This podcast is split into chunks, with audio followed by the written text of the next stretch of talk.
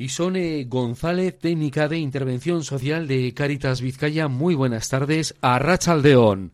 Caixa Rachaldeón, Juanma. Una vez más en este tiempo de colaboración para en esta ocasión hablar de la acogida de Rivera. Eso es, de la acogida Rivera. La acogida Rivera es un poco, podríamos decir, la puerta de entrada a Cáritas.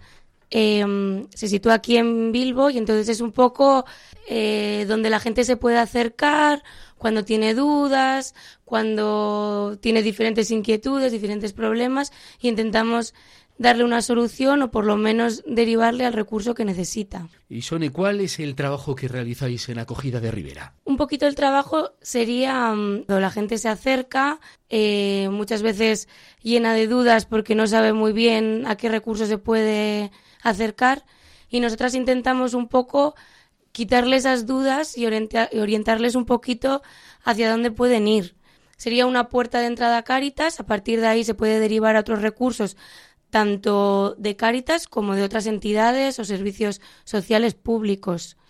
¿Qué perfil de usuarios que se acerca a la acogida de Rivera? Pues a diferencia de otras acogidas de Cáritas, es verdad que en esta es un perfil bastante variado, porque como he dicho, es la puerta de entrada a Cáritas, se encuentra la sede central, entonces, sí que es verdad que se acercan muchas personas, la mayoría con grandes necesidades, pero bueno, también es la puerta de entrada hacia el voluntariado o hacia otro tipo de, de peticiones.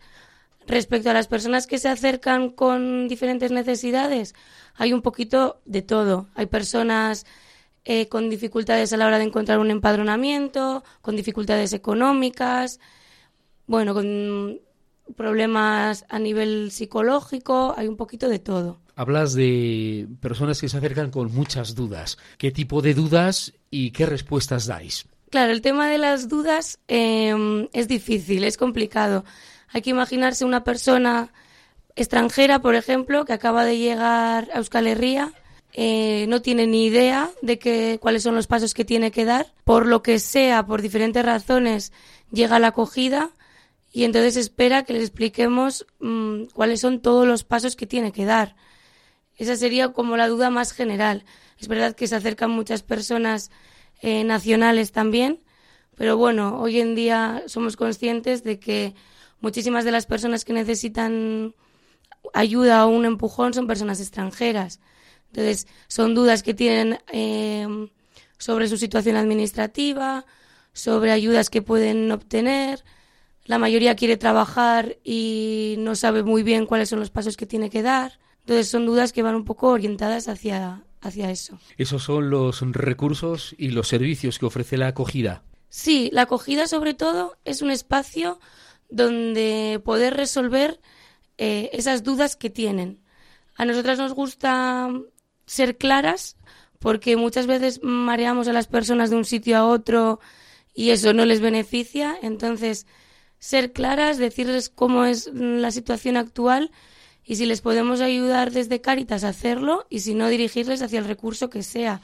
Luego es verdad también que les podemos derivar hacia el servicio jurídico, eh, hacia el servicio psicológico, el servicio social que también se encuentra dentro de la acogida Rivera, etcétera. ¿Qué derivaciones hacéis desde acogida de Rivera? Se pueden hacer derivaciones a muchos proyectos.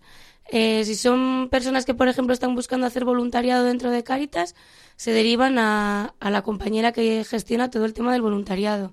Si son personas que quieren colaborar de otra manera en Cáritas, lo mismo, se derivan al departamento que corresponde.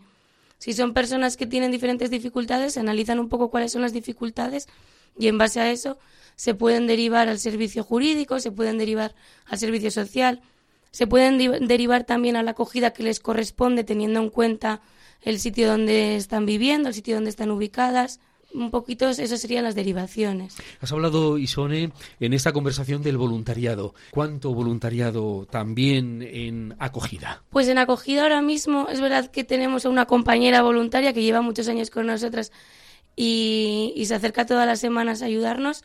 No tenemos más espacio bueno, sí tenemos el espacio, pero ahora mismo no tenemos más personas voluntarias. Pero bueno, siempre están invitadas a que se acerquen a trabajar con nosotras. ¿Y el día a día en acogida de Rivera? ¿Cómo es?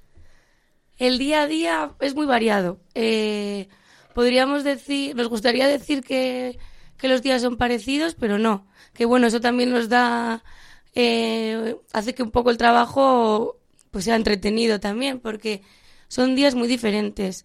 Hay días que son, que tienen mucha calma, hay otros días que son un poco más complicados, porque depende de los casos que se acerquen, se complican un poquito más.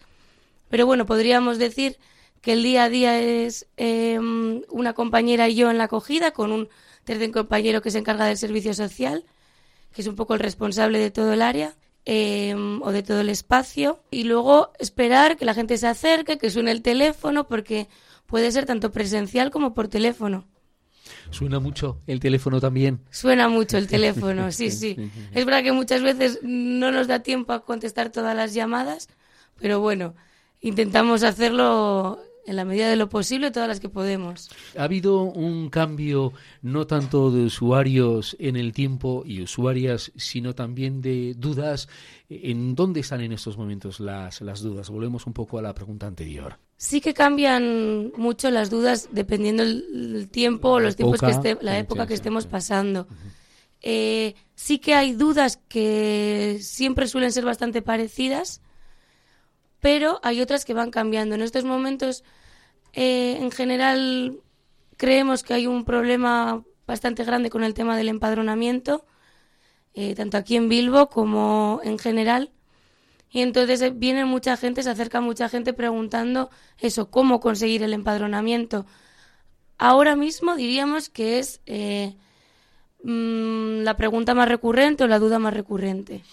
Y también, como comentabas en este diálogo, Isone, estamos hablando de la acogida de Rivera, pero en red se trabaja con las distintas acogidas de Cáritas Vizcaya en los territorios, en las vicerías. Eso es, siempre estamos en contacto con el resto de acogidas. Eh, muchas veces la gente se acerca eh, a Rivera porque es el centro más grande, es el centro que sale en internet si pone, si buscas Caritas Vizcaya en, en internet pero luego igual no es la acogida que le corresponde.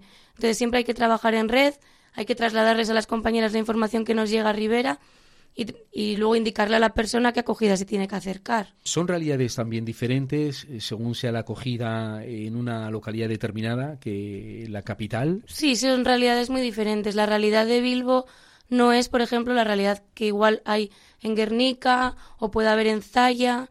Em, depende mucho de el entorno social, eh, de mm, si es una ciudad, si es un pueblo pequeño, van cambiando mucho las realidades, sí. ¿Qué llamado nos dejas, Isone? Bueno, simplemente que eso, que me alegra estar aquí para poder, poder explicar un poquito qué hacemos en la acogida, eh, poder explicar que nos gustaría muchas veces mm, dar más respuestas de las que damos, pero la realidad actual es complicada y muchas veces incluso nosotras no sabemos muy bien hacia dónde podemos mm, dirigir a las personas. Lo que pasa que sí que nos gusta el que las personas conozcan sus derechos, sepan qué es lo que pueden hacer y qué pasos tienen que ir dando poquito a poco para buscar una solución para la problemática que estén viviendo en ese momento. Y sí que me gustaría añadir, igual, que todo esto es posible gracias al trabajo en red que has mencionado, Juanma,